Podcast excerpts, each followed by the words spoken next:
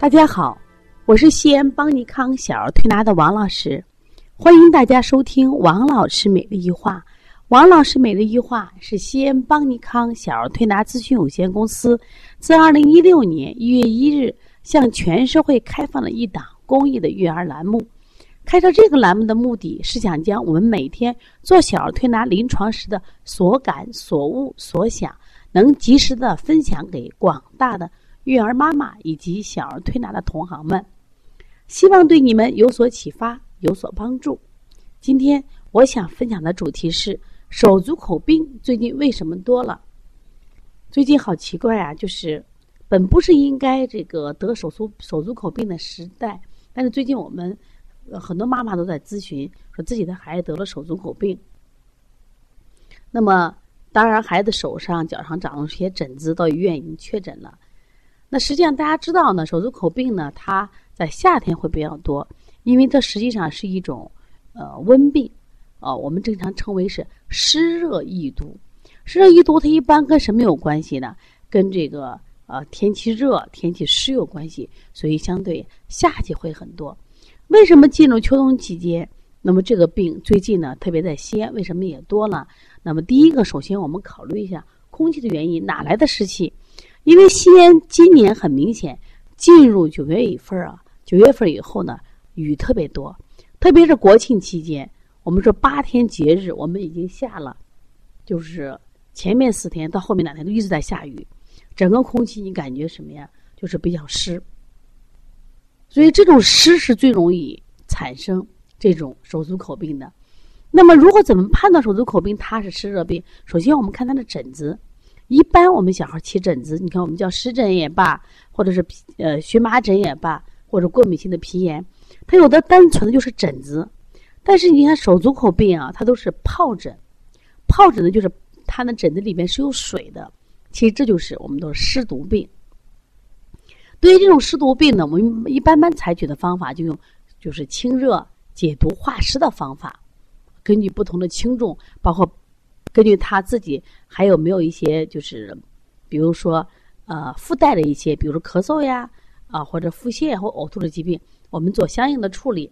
那么今天我主要想谈一下，就手足口病最近为什么多的原因。第一个考虑的空气问题，那第二个湿从哪里来？实际上这个我曾经在喜马拉雅分享过啊，就是我们吃的食物里边，什么容易产湿？甜食容易产湿。你像我们小小朋友爱吃的这种蛋糕、饼干儿包括冰激凌，那这类的甜食它容易生湿。另外呢，现在很多家长有一个观点说多吃水果有营养，其实水果里边它也属于甜食之类。你发现没？你吃完水果以后，如果你不洗手，你整个手是不是黏黏的？特别是葡萄呀、梨呀，是不是都是粘手的？这也是产湿的。那么最近呢，刚好我们逢上过节。呃，家里的呀，就是这种水果呀、蛋糕呀，特别是我们最近吃的月饼，那它都是产湿的。那么另外呢，就是我们说的肉吃多了，肥甘厚腻的，容易产湿。这是主要几个食物的问题。那么另外还有一些，还就是我们的孩子，呃，经过这个夏天，有的很多孩子空调吹得多，另外呢吃冰激凌吃的多，导致这个孩子脾胃虚了。脾胃虚的孩子容易生湿，实际上，这也是我今天想讲的。脾胃虚的孩子，他反而容易得手足口病。那么脾胃怎么就虚了呢？刚才我们讲了很多，多吃甜食、多吃水果、多吃肉类，都会加重你的脾虚。因为脾在中医里面，它是起到什么作用？运化作用。它把我们吃的食物转化成水谷精微，要靠脾和肺输送到全身。但由于脾功能弱了，脾湿健运，就会导致脾把这块水谷精微这一块的这个物质就压在中间，没有输送到全身，反而成为一种湿气，在体内存着。说脾虚生湿，湿聚生痰，而且这个时候的咳嗽，你会发现痰还多得很。其实这个痰就是水谷精微变来的，脾虚变来的。长时间脾虚，体内湿气多，如果在遇外邪，就容易产生手足口病。另外呢，进入这个秋天以后呢，整个西安天气啊，因为雨多，天气的虽然不没达到雾霾吧，整个天呢灰蒙蒙的，所以孩子的运动量一下减少了，所以缺乏运动。我们说运动生阳啊，所以运动少了以后，孩子体内阳气不足，推动力不足，也会生湿。所以湿气重了，那么手足口病就容易得了。如果再赶上外邪，这就病了。那么一旦得了手足口病，首先大家不要惊慌。我想告诉大家，这是手足口病本身这个病啊，它的特点是在手心、脚心儿，包括口腔会起一些疱疹，同时会伴随发烧。如果你的孩子呢，可能起了疹子，但是如果精神状态还不错，或者温度不高，大家都可以处理，用一些清热利湿的手法。那么积利湿手法呢？那我们看，如果这个孩子没有积食，我们从先从脏热清，就清肺、清肝、清心。那么如果嘴唇红的话，也可以清脾啊，这叫去有余补不足。另外呢，如果这个小孩同时伴有积食的话，像我们清胃经、揉板门、清大肠、推六腑，你就可以用啊。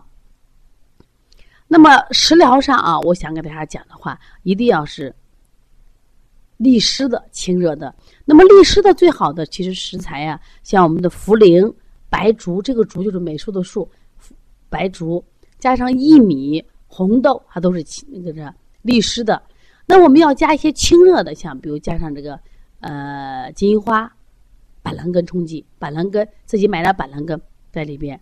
那么怎么熬呢？我们一般都说，像小孩啊，如果是在六岁以下的孩子，我们各样取上呃六克到九克就可以。你给他煮水喝，煮水喝以后，一般煮到十五到二十分钟，煮完水剩下的渣子再给他泡脚，连续喝上三天到五天就没有大碍了。如果你的孩子当时出现那种高热不退，你可以到医院去，相对的配一些什么呀，退热的或者进行输液治疗。其实手足口病本身它没有那么严重，它可能百分之九十甚至百分之九十五都很安全。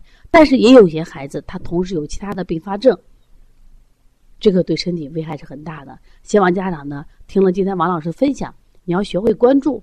所以说不要一听手足口病就害怕，因为它本身也分好多种类型。大部分通过在家里头通过按摩呀，通过食疗呀，效果都挺好的。如果一旦得了以后，希望这个孩子呢尽量少出去玩儿。为什么呢？出去玩了以后，他体力消耗，他是会加重病情。再一个，不要到人多的地方去，因为他这个本身是传染病。但是呢，虽然传染病不要紧张，你看我们感冒也传染病，那我们在家里静养就好了。刚才讲了啊，一定要随时观察，这才是最重要的。所以说，天气呢发生了变化，我们很多疾病可能就出现了。说希望大家呢不断的学习啊，掌握最早掌握这些知识。当我们孩子有了疾病的时候，我们就能不慌张，就能什么呀？科学的、淡定的去处理。我想，这才是一个智慧妈妈应该做的事情。如果你有这样的问题，可以咨询王老师。我的微信是幺三五七幺九幺六四八九。如果想咨询邦尼康有关小儿推拿基础班、小儿推拿辩证提高班以及开店班和讲师班的课程，可以加邦小编的微信幺八零九二五四八八九零。谢谢大家。